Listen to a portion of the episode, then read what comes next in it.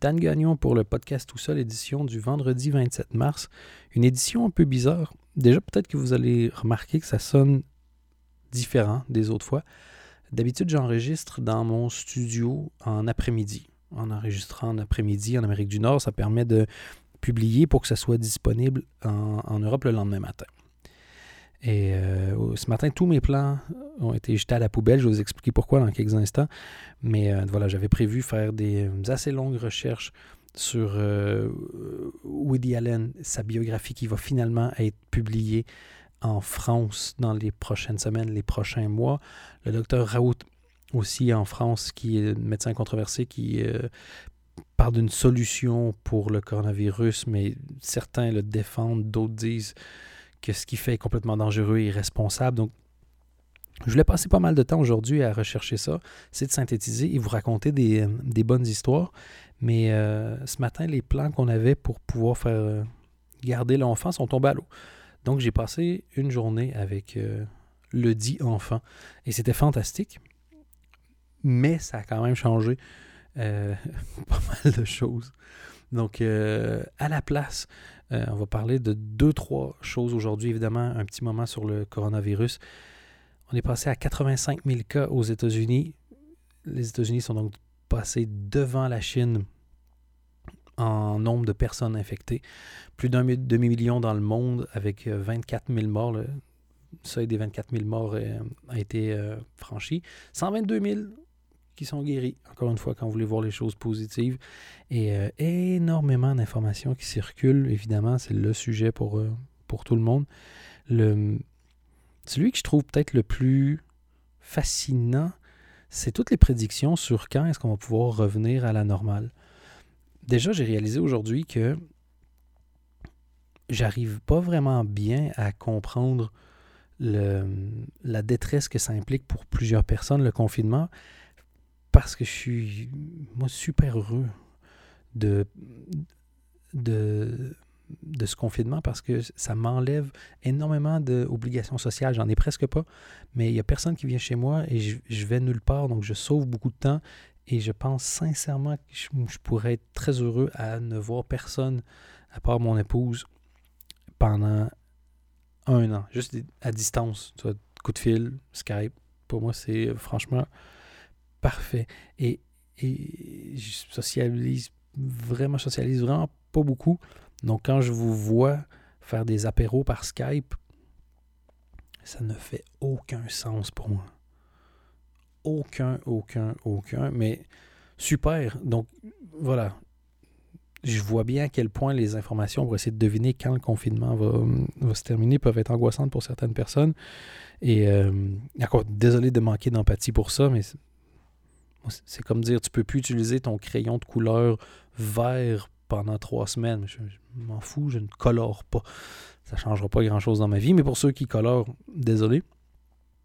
Et euh, j'avais fouillé, et un des chercheurs qui avait réussi à régler la, variole, je crois que j'en ai parlé d'ailleurs, disait qu'il fallait trois conditions, plus ou moins, pour que la vie revienne à la normale. Là, avec ce virus-ci, il y a 0% des gens qui avaient de l'immunité contre ça. Donc, forcément, ça devient beaucoup plus viral. Donc, il faut qu'il y ait une certaine partie des gens qui aient été infectés et qui soient immunisés, ce qui n'est pas encore euh, prouvé qui est le cas avec euh, cette souche de coronavirus, qu'il y a des médicaments pour pouvoir soigner et qu'il y a un vaccin. Et le temps de faire vacciner tout le monde, il y a certaines prédictions qui disent que la vraie vie normale, idéalement, ça ne serait pas avant septembre 2021. Évidemment, ça ne va jamais arriver. Évidemment, on ne va pas demander aux gens de rester enfermés pendant un an et demi. Ça va être l'apocalypse encore plus. Mais apparemment, c'est pas impossible qu'il y ait des, euh, moments où ça revienne, genre on, rouvre un peu les maisons et qu'on redemande une petite semaine ou deux de confinement par-ci, par-là, que, les mesures de distanciation sociale restent euh, un peu plus longtemps, les spectacles, tout ça. Donc, l'impact va quand même être euh, assez grand. Et je peux juste parler pour le, Québec de ce que j'avais entendu. Je sais qu'il y a des gens qui se préparent à un retour à la vie normale plus ou moins autour du début du mois de juin. Donc voilà, il faut voir un peu euh, ce qui se passe de ce côté-là. Mais J'ai quand même en, glissé un petit mot et, euh, et ça m'a déprimé. Je sais que j'utilise souvent ce mot-là, mais j'ai vu un, un, sondage qui explique qu'une très grande majorité des Américains sont heureux de la façon dont Donald Trump gère la chose.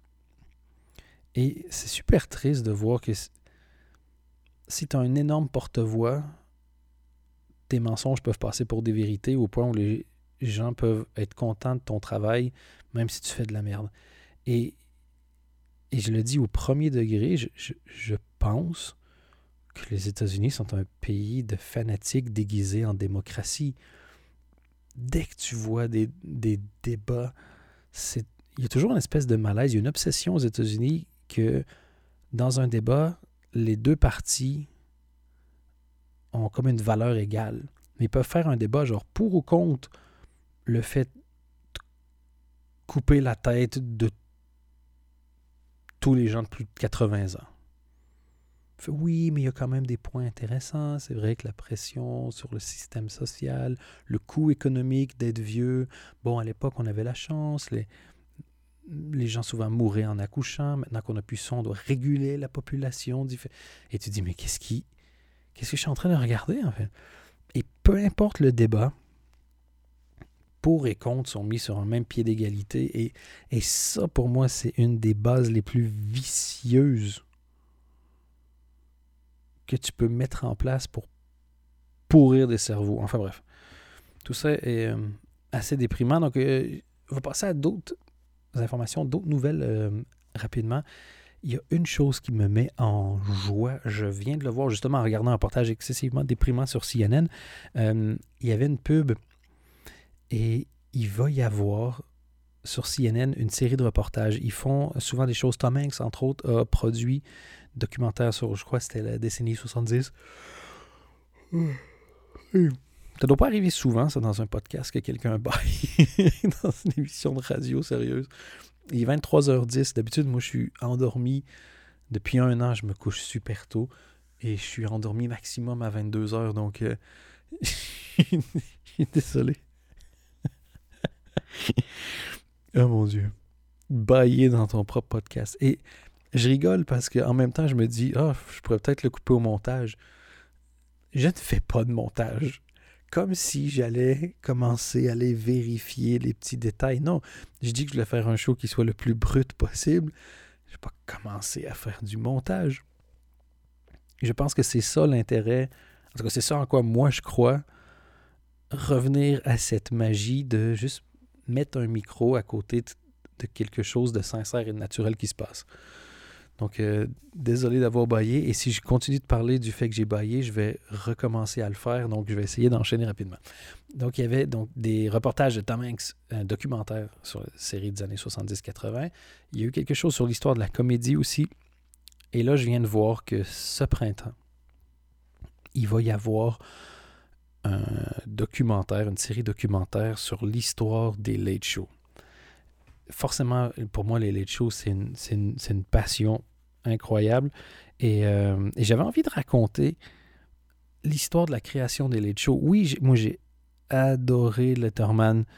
Euh, C'était mon idole. J'ai adoré euh, Johnny Carson, qui était l'idole de Letterman. Craig Ferguson demeurera pour moi le plus drôle à avoir fait ça de, de tous les temps.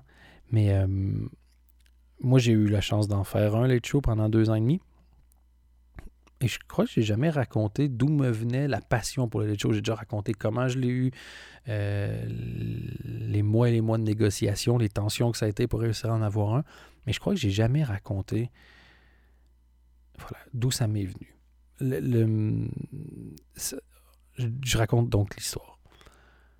Ça fait longtemps que j'aime les late shows je regardais ça quand j'étais en, Belgique. Au début, ma mère savait que j'aimais bien et m'enregistrait sur des VHS, des émissions plus ou moins au hasard, et me les envoyait par la poste, comme ça je pouvais continuer de suivre. Elle savait que j'aimais beaucoup Letterman. Et quand je dis que j'aimais beaucoup Letterman, c'est au point où, euh, une année, quand je travaillais pour euh, la Radio Énergie, il y avait eu un, deal avec une, entreprise qui faisait gagner des voyages à New York. En gros, le, concept, c'était, tu avais une série de DJ belges qui allait faire des shows dans des boîtes de nuit, des clubs, des bars à New York. Et certaines personnes pouvaient gagner le voyage à New York pour aller voir cette semaine spéciale belge à New York. Et d'autres personnes pouvaient acheter le voyage. Et vu que c'était avec la radio énergie pour laquelle je travaillais, les pubs tournaient autour de, en gros, va avec des DJ et un animateur de la chaîne passer une semaine à New York. Et ils m'ont demandé, moi, si je voulais y aller. Donc, oui, évidemment. Est-ce que tu veux aller à New York, tout ferais payer? La réponse était oui à l'époque et oui aujourd'hui, va être oui encore tout le temps. Et, la pub, par contre, elle me faisait rire. Ça disait genre, et sur place, Dan te fera découvrir les meilleures boîtes de New York. Je, déteste aller en boîte. J'en connais zéro.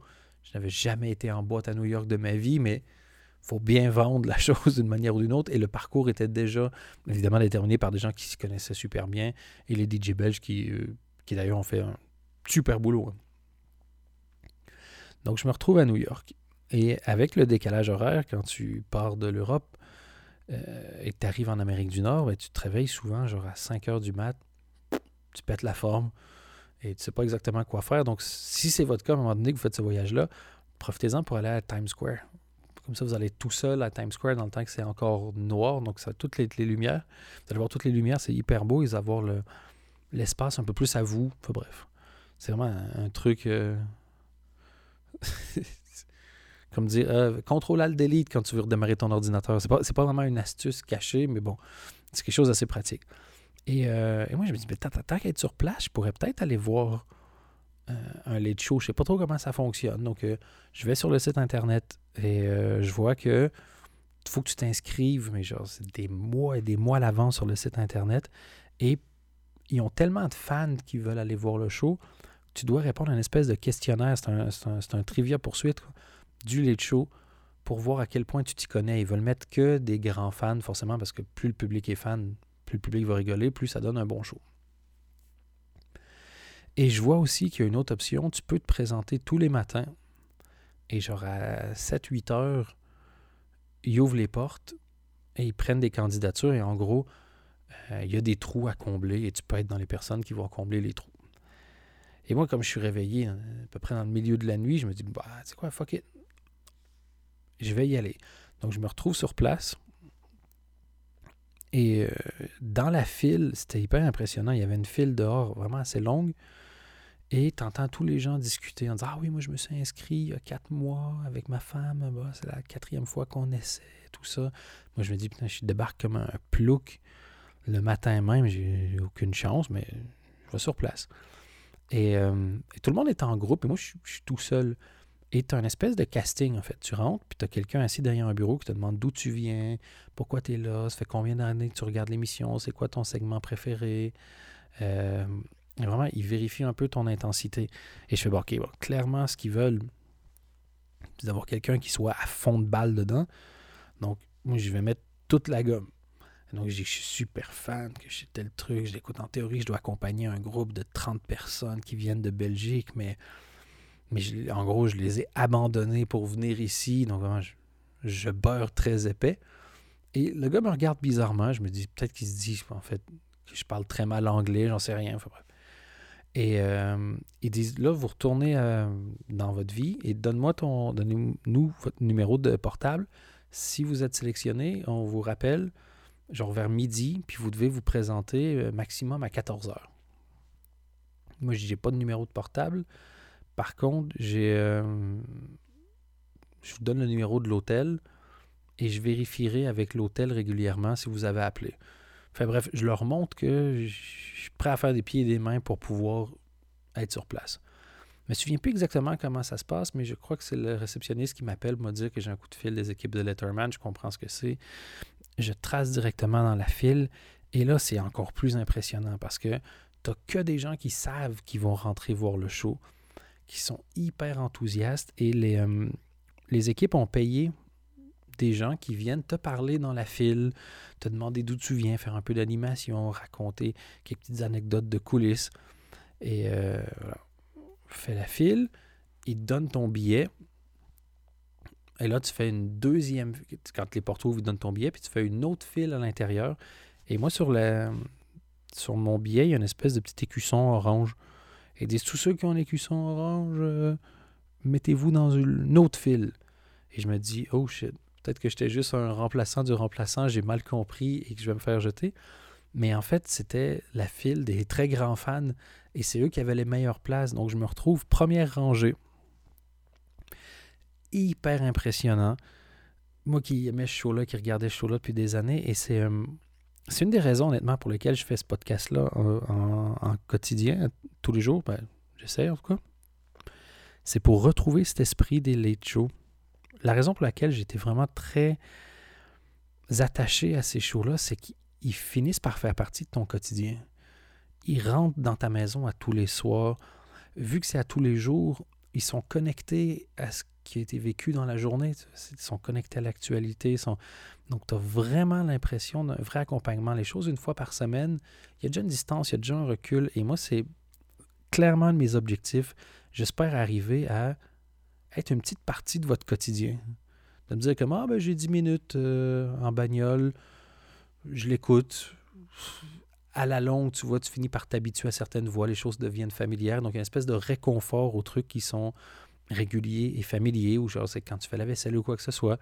Et j'espère faire ça pendant des années. Puis dans quelques années, il y aura un affect avec ma voix, avec le show, avec les choses qu'on se sera racontées, parce que c'était du quotidien. Et moi, j'ai ça, j'ai des souvenirs quand j'étais tout petit, ben, je me couchais avant le début des late shows, mais quand j'étais malade, je pouvais rester plus longtemps. Donc, j'ai un souvenir d'avoir découvert les late shows les soirs où, où j'étais malade, ou les, ou les vendredis soirs quand je pouvais me coucher plus tard. Puis après ça, quand j'étais allé à l'université et que j'essayais d'étudier, je mettais ça en fond pour pas m'endormir. Et donc, et donc c'est vraiment quelque chose qui m'a accompagné au fil des années. Et là, je me retrouve première rangée devant euh, Letterman. Déjà, ce que je savais pas, c'est que tu as un humoriste qui vient chauffer le public, genre en 4-5 minutes, mais vraiment genre bam, bam, bam, bam, bam, punchline. Et avant le début du show, Letterman vient quelques minutes discuter avec le public. Il fait un QA. Donc, les gens peuvent poser des questions. Puis après ça, le générique commence. Et lui, il se barre. Et ceux qui suivaient Letterman, on le voyait toujours passer dans le fond pendant le générique. Et c'est littéralement lui qui venait de quitter le devant de la scène pour retourner derrière pour faire son entrée. Et l'invité, c'était Seth Rogen. Donc, en tant que fan de comédie, Seth Rogen, forcément, je suis super content. Et, euh, et quand je suis assis dans le public, je me dis Fuck! J'ai effectivement abandonné le groupe de 30 personnes que je devais accompagner et j'ai jamais rien regretté. Quand je suis retourné à New York quelques années après, euh, je me dis je vais essayer d'aller voir Jimmy Fallon. Aujourd'hui, j'aime moins ce qu'il fait, mais ça demeure quand même euh, un personnage de télévision très important dans un show que j'aime beaucoup, donc, le concept, donc le Late Show. Et euh, j'ai vraiment été crétin cette journée-là parce que, encore une fois, j'arrive de, l'Europe, donc je me réveille à 4 heures du matin. Et au lieu d'aller directement, j'ai traîné genre une heure sur Internet avant de me présenter. Et euh, cette journée-là, l'invité, c'était Joss, euh, Whedon, donc le réalisateur de, Avengers. Donc c'était rempli de geeks. Et moi, j'avais genre le numéro, je sais pas, dans la file, 27, puis ils ont pris genre les 13 premiers. Mais si j'étais arrivé, genre, directement, je m'étais levé et j'avais été, j'aurais été dans le public, donc j'ai loupé l'enregistrement parce que j'ai glandé sur Internet. Et donc voilà. Donc la passion pour le late show, c'est vraiment cristallisé au moment où j'ai pu le voir en live. Comme souvent, tu as des expériences, t'aimes un groupe de musique, t'aimes un groupe, mais c'est toujours le concert. À l'inverse, même parfois, il y a un groupe que t'aimes bof, tu vas voir le concert et là, tu deviens fan et il t'a eu à jamais. Et à l'inverse, d'un groupe que tu aimes bien, tu vas le voir en concert, c'est décevant et, c'est fini, tu peux plus réécouter la musique. Et Letterman, c'est une légende de l'histoire, non seulement de la télévision, mais de l'humour et du divertissement. Juste pour vous donner une idée à quel point c'est une légende, Letterman, c'est un des premiers qui a fait de l'autodérision sur son propre programme. C'est-à-dire que ça n'existait pas avant en télévision, dire écoute, je suis désolé, je suis nul ou ce show, c'est n'importe quoi. Et lui, il arrêtait pas. C'était un des premiers à avoir osé faire ça en disant Je n'ai aucune idée pourquoi vous regardez ce programme, mais eh, allons-y. Mais c'était pas fake, c'était pas une formule qui pensait qu'il allait fonctionner. Au contraire, tout le monde disait Mais ferme ta gueule, arrête de te descendre ton show. Mais cette, euh, cette énorme autodérision que tu as vu après utiliser vraiment beaucoup d'endroits, dans énormément de shows de radio, entre autres, vient principalement de Letterman. Et après ça, des anecdotes, il y en a 500 000.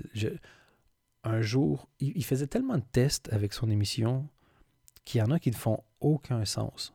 Un jour, il a fait un show, donc le show c'était une heure, où à toutes, tous les 15 minutes, la caméra faisait une rotation de 90 degrés, 90 degrés.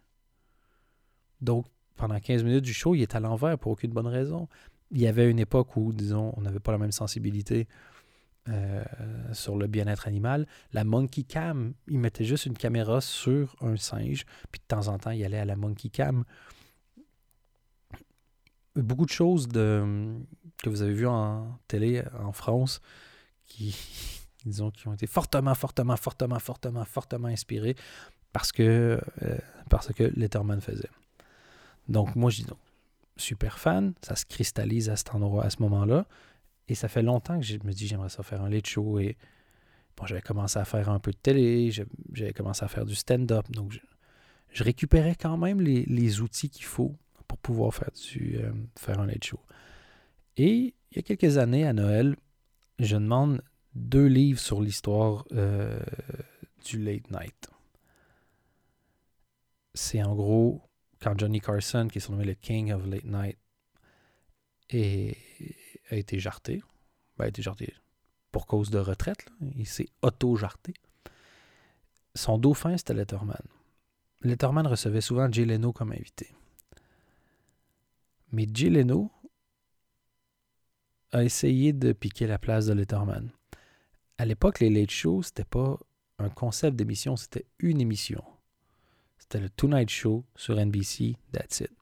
Finalement, après énormément de tergiversations avec des choses étranges comme un, meeting téléphonique entre une série de personnes à NBC où Jay s'est caché dans un bureau pour espionner au téléphone pour pouvoir avoir des informations. C'est Jay à qui on donne la place. Letterman dégoûté se casse et va créer ce show-là sur CBS. Je dis qu'il n'y avait que le Two Night Show, c'est que Carson avait que le Two Night Show, puis Letterman, l'aimait tellement qu'ils ont donné un show après le Two Night Show. Donc il y en avait deux, mais c'était sur la même chaîne. Et c'est comme ça qu'il y a eu la guerre, en gros, Leno et Letterman sur CBS versus NBC pendant des années. Quand Leno a dit qu'il allait prendre sa retraite, Conan O'Brien est arrivé. Il y avait le show après Jay Leno, prend la place de Leno, et ça s'est assez mal passé et Jay Leno est revenu en gros. Et les deux livres, ce sont sur les deux guerres, dans le fond, où Jay Leno est au cœur euh, de ces trucs-là. Jay Leno, personnage tellement fascinant. Il y a beaucoup de gens très doués dans un domaine qui, je crois, aujourd'hui, n'auraient pas le même capital, sympathie qu'avant, parce qu'aujourd'hui, ils seraient sur les réseaux sociaux, on, on en apprendrait plus sur leur vie, sur les détails. Et Jay Leno, en gros, c'est juste un robot c'est quelqu'un qui aime les voitures et pas la comédie nécessairement, écrire des blagues. Le gars, pendant des années et des années, il faisait des late shows et du stand-up à Las Vegas. Et la, la légende dit qu'il n'a jamais touché à un de ses chèques de late show parce qu'il vivait uniquement avec son stand-up à Las Vegas et il n'y a rien d'écrit. Il y a juste deux à trois heures de matériel dans sa tête en permanence et il tourne avec ça à Las Vegas. Jay Leno, quand il est arrivé pour essayer de réussir dans la comédie à Los Angeles, sa théorie c'était je suis pas le meilleur, mais je suis le plus persistant. Je suis celui qui va jamais abandonner, donc je suis en arrière dans la ligne, dans la file d'attente mais moi, je vais toujours rester dans cette file d'attente. Donc, dès que les gens en avant de moi abandonnent, je gagne une place. Je continue de m'améliorer, mais je gagne des places parce que moi, j'abandonnerai jamais. Et il s'était dit, la seule façon de m'améliorer, c'est de prendre de l'expérience. Et quand tu arrives et que tu fais de la comédie, on n'a pas besoin d'un nouvel humoriste. Donc, pour essayer d'avoir de l'expérience, c'était pas toujours facile d'avoir des scènes. Il allait dans tous les bars, tous les restaurants, avec un billet de 50 en poche, par les années 70, 70. Et il allait voir le propriétaire ou le barman, ou bref, la personne en charge, puis il lui, dit, il lui disait Est-ce que tu as un micro? Si oui, laisse-moi 10 minutes si tu veux pour faire des blagues, je vais divertir tes, clients. Et en général, il se faisait envoyer promener en disant Mais, mais, t'es cage, on n'a pas besoin de toi. Non, il disait Écoute, je suis tellement convaincu que ça va faire plaisir à tes clients. Là. Regarde, voici 50 dollars. Si je les fais rire, tu me redonnes le 50, sinon tu le gardes. Puis il dit avec cette chose-là, souvent les gens me disaient Bon, ben, OK, vas-y. Il dit que soit ça se passait bien, je récupérais le 50, et quand ça se passait mal, c'est très, très rare qu'on me le redonnait pas quand même. Mais c'est juste ça le. Je trouve que ça exprime bien c'est quoi le mythe du talent. Le talent, c'est un point de départ. Si tu fais rien que ton point de départ, tu n'es pas plus avancé. Tu peux partir derrière et quand même finir devant des gens qui avaient 100 fois plus de talent que toi si tu as le courage de te mettre en danger souvent comme ça. Donc, j'aime pas du tout Jalen Absolu. C'est pas quelqu'un qui me fait rire. Au niveau humain, quand tu vois ce qu'il a fait à Conan, ce qu'il a fait à Letterman, c'est pas génial non plus. Mais en termes de, de, de clarté d'esprit de ce que je veux dans la vie et comment y arriver, c'est vraiment très, très impressionnant. Donc, je reçois ces deux livres-là à Noël. Je commence à lire ça, et je me dis, ça me donne des idées. Donc, j'avais un petit carnet. J'avais découvert c'était quoi les Moleskines. Et donc, j'avais demandé des Moleskines parce que j'ai vraiment l'impression que mes idées étaient meilleures si le carnet était meilleur. Et, je pense que c'est une question de mood j'aime juste pas écrire euh, autrement qu'à l'ordinateur. Sinon, je crois que j'en aurai encore plein de carnets. Je trouve, je trouve ça. Il y a un côté un peu trésor. Tu vois, si tu une boîte puis qu'il y a 50 carnets remplis à l'intérieur, tu as, l'impression que chaque page, il va y avoir une, sais pas, une recette cachée, une formule magique. Et c'est une des raisons pour laquelle j'essaie de quand même écrire de temps en temps, si je veux laisser des choses manuscrites pour, euh, quand je dis les générations futures, je veux dire celles de mon arbre généalogique. Là.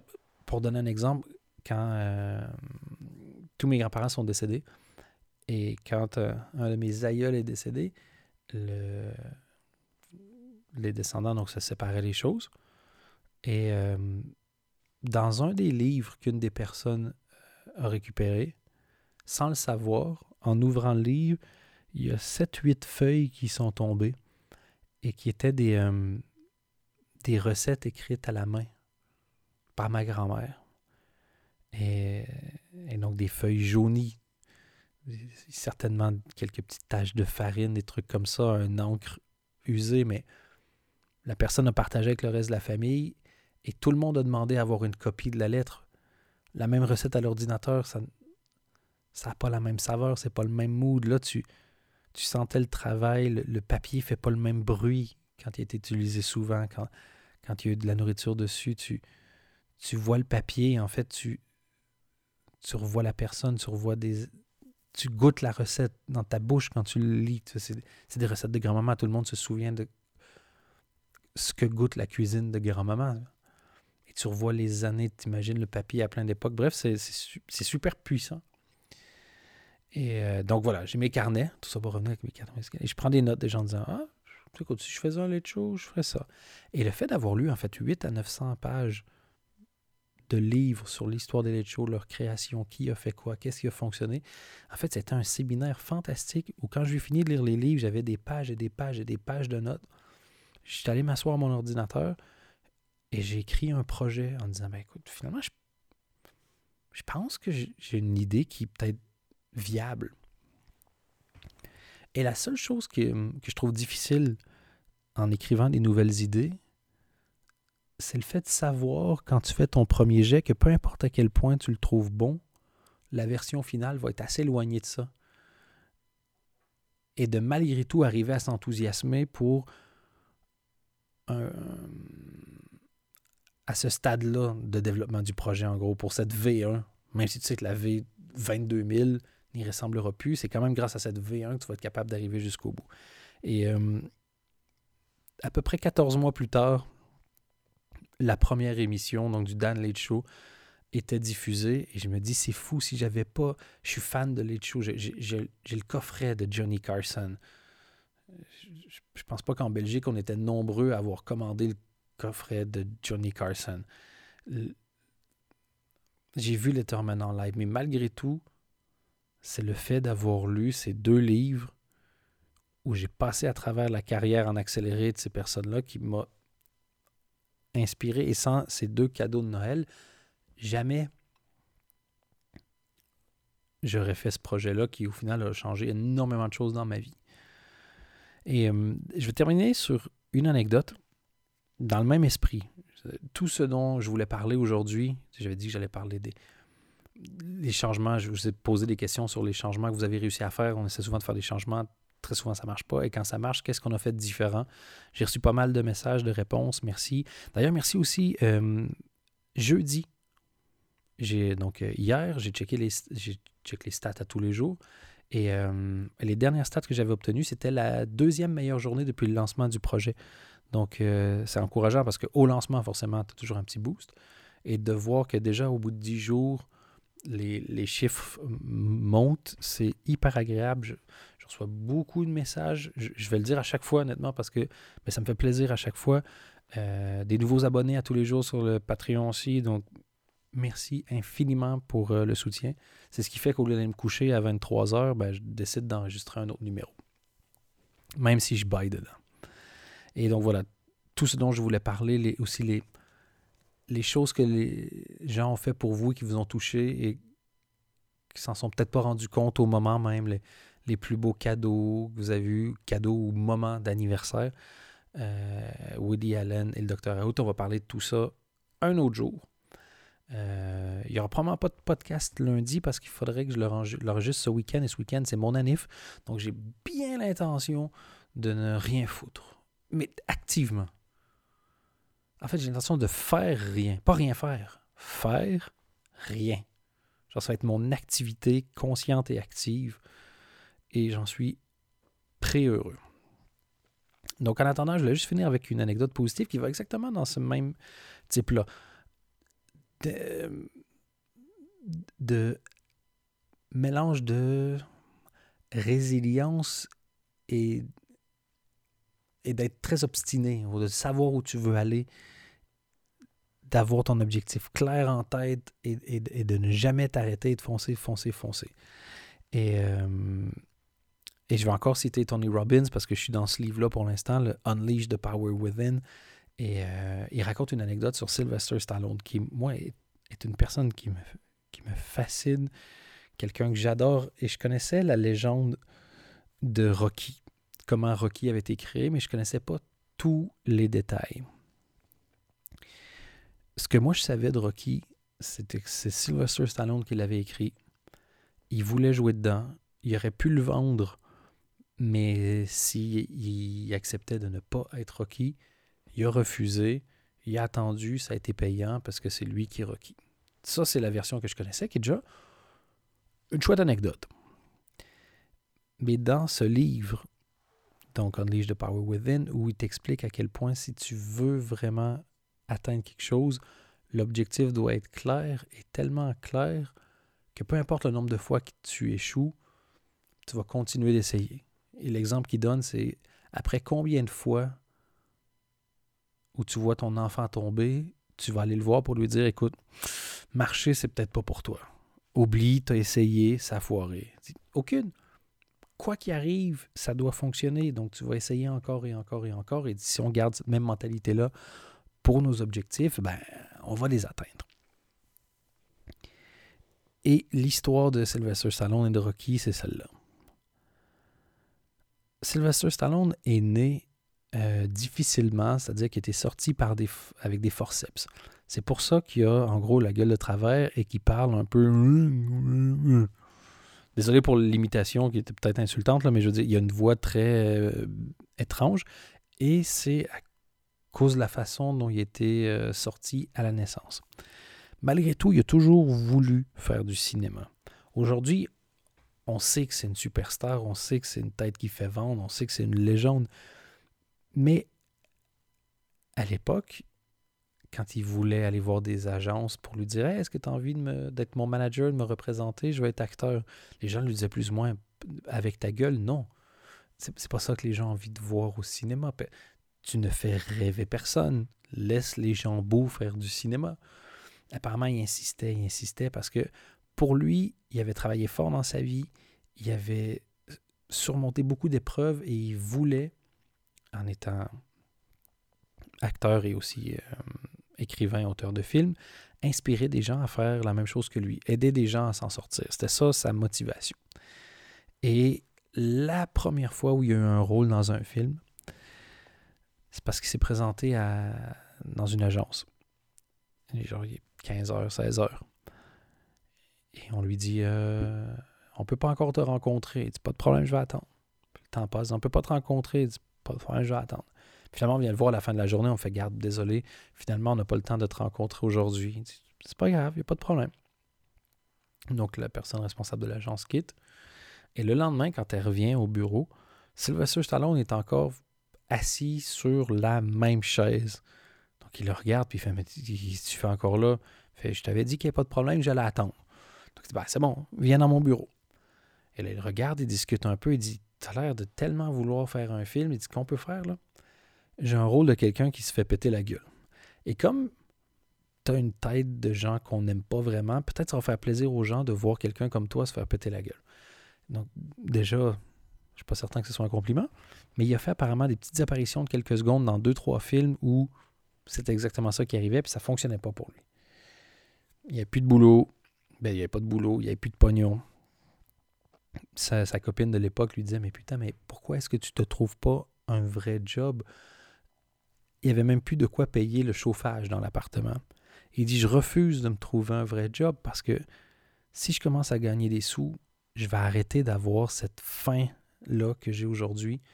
Je vais m'habituer au confort, je vais m'habituer à l'argent et je vais plutôt me diriger vers ça et je sais que je peux mettre une croix sur mon rêve de devenir acteur. Donc le fait de prendre un autre job, c'est la fin de mon rêve. En gros, si tu as un plan B, il y a des bonnes chances que le plan A ne fonctionne pas. Et je recommande pas ça nécessairement à tout le monde, mais lui, c'était sa vision des choses. Puis il continue, puis il écrit des films, puis ça fonctionne pas, puis tout le monde s'en fout. Puis il écrit d'autres films, ça fonctionne pas, tout le monde s'en fout. Il réussit à vendre un script, son premier script qu'il a vendu, 100 dollars. Pour lui, c'était déjà pas mal, mais c'est pas terrible. Et finalement, on est, c'est tellement la merde. Ça se termine avec sa copine. Il n'y a plus une thune tout ce qui lui reste, c'est son chien. Puis il dit que c'est la chose la plus triste qu'il a faite dans sa vie. Il est allé au, euh, en gros, au night shop à côté de chez lui avec son chien et il a essayé de vendre son chien pour 50 dollars. Il y a une personne qui s'est arrêtée puis qui a dit euh, Moi, je veux bien, mais 25 dollars. Et il a dû se séparer de son chien. Il a fait le choix de se séparer de son chien. Il aurait pu le chez McDo. Il dit que c'était la chose la plus triste qu'il a faite de sa vie. Il est revenu chez lui, il a pleuré sa mère. Quelques jours après, il est devant la télé. Et c'est le combat. Mohamed Ali se bat. Il dit Je vois juste un, petit blanc comme ça qui, qui se fait dégommer, mais qui se relève, puis qui continue, puis qui revient, puis qui revient. Il dit Ça me donne une idée pour un film. Du moment de la fin du combat, les 20 heures suivantes, il n'a pas dormi parce qu'il a écrit en un jet, en un trait, Rocky. Il l'écrit en 20 heures. Avec ce script-là, il était convaincu d'avoir une bonne idée. Il va voir des agences en disant Est-ce que vous voulez produire euh, mon film? Regardez, j'ai une idée. Et les gens lui disent comme, Non, mais c'est prévisible, c'est complètement kitsch, c'est nul. Et lui, il, il prend ça en note, ce qu'on lui dit. Tu vois, ok, bon, on trouve ça prévisible. Ok, kitsch. Ok, vous trouvez ça nul jusqu'à ce qu'il tombe sur une agence qui lui dit Nous, on, voudrait te l'acheter 125 000 Et t'imagines, le gars avait plus 25 à lui, 125 000. Fait c'est merveilleux, il est hyper content, il avait jamais entendu parler d'une somme d'argent comme ça. Il fait yes, il dit bon, seul détail, c'est moi qui joue Rocky. Et les gens qui veulent acheter le film font non, non, non, non, non, non, non. Non, non, on va pas payer 125 000 en argent de l'époque. Puis mettre un no-name, on va mettre une star. Il fait Ouais, ben écoute, dans ce cas-là, je suis désolé, mais c'est pas possible. Je suis Rocky, c'est moi qui dois le jouer. Puis ils font Non, non, non, non, non. Puis il fait Si. Puis ils font Nous, garde, ça apprend, on doit laisser. Donc Rocky, Stallone, donc, se lève et se casse et laisse 125 000 sur la table. Est-ce que c'est une bonne décision? Certainement pas ce que moi j'aurais fait. Une semaine après, on le rappelle, on dit écoute, on veut vraiment produire le film, on est prêt à te donner 250 000 pour ton script. Non. Stallone ne veut rien savoir. On le rappelle, 325 000 pour ton script si tu acceptes de ne pas jouer dedans. Il refuse. Pas longtemps après, on le rappelle, on dit, tu sais quoi, on a une dernière proposition pour toi. 35 000. Tu peux jouer dedans, mais si nous, on prend le risque de mettre un no-name, toi aussi, tu vas prendre un risque. Donc, on ne va pas te payer 350 000, on va te payer 35 et tu vas avoir des euh, pourcentages des revenus. Si le film fait de l'argent, tu feras de l'argent aussi, mais on prend un risque pour toi, toi aussi tu prends un risque. Stallone, il fait deal. Il reçoit son chèque de 35 000. Première chose qu'il fait, il retourne au night shop pendant trois jours de suite, là où il avait vendu son chien un mois et demi avant. À la troisième journée, le gars qui avait racheté son chien repasse devant le night shop, il est avec le chien. Il dit, je sais pas si tu te souviens de moi, il y a, un mois et demi, tu as acheté mon chien, 25 dollars, je, voulais proposer de te le racheter. Je sais que c'est étrange, mais je voudrais te le racheter 100 dollars. Le gars fait, mais t'es dingue ou quoi? Je vais pas me départir de mon chien, je l'adore pour 100 balles. OK, 500 dollars. Il fait, non, je pense que tu comprends pas, il n'y a, pas de, a pas de prix que tu peux me donner que tu puisses me donner qui va me faire changer d'idée, je ne revends pas le chien. OK, 1500 dollars. Fait non, non, je t'ai dit, il n'y a pas de prix. Tu ne vas pas réussir à acheter le chien. Finalement, il discute, il discute, il discute. Et Sylvester Stallone a réussi à avoir son chien pour la somme de 15 000 dollars. Il venait d'en gagner 35, il a dépensé 15 000 dollars pour avoir son chien. Mais c'était pas tout, il y avait une autre condition. 15 000 et le gars qui rachetait le chien devait avoir un petit rôle dans Rocky.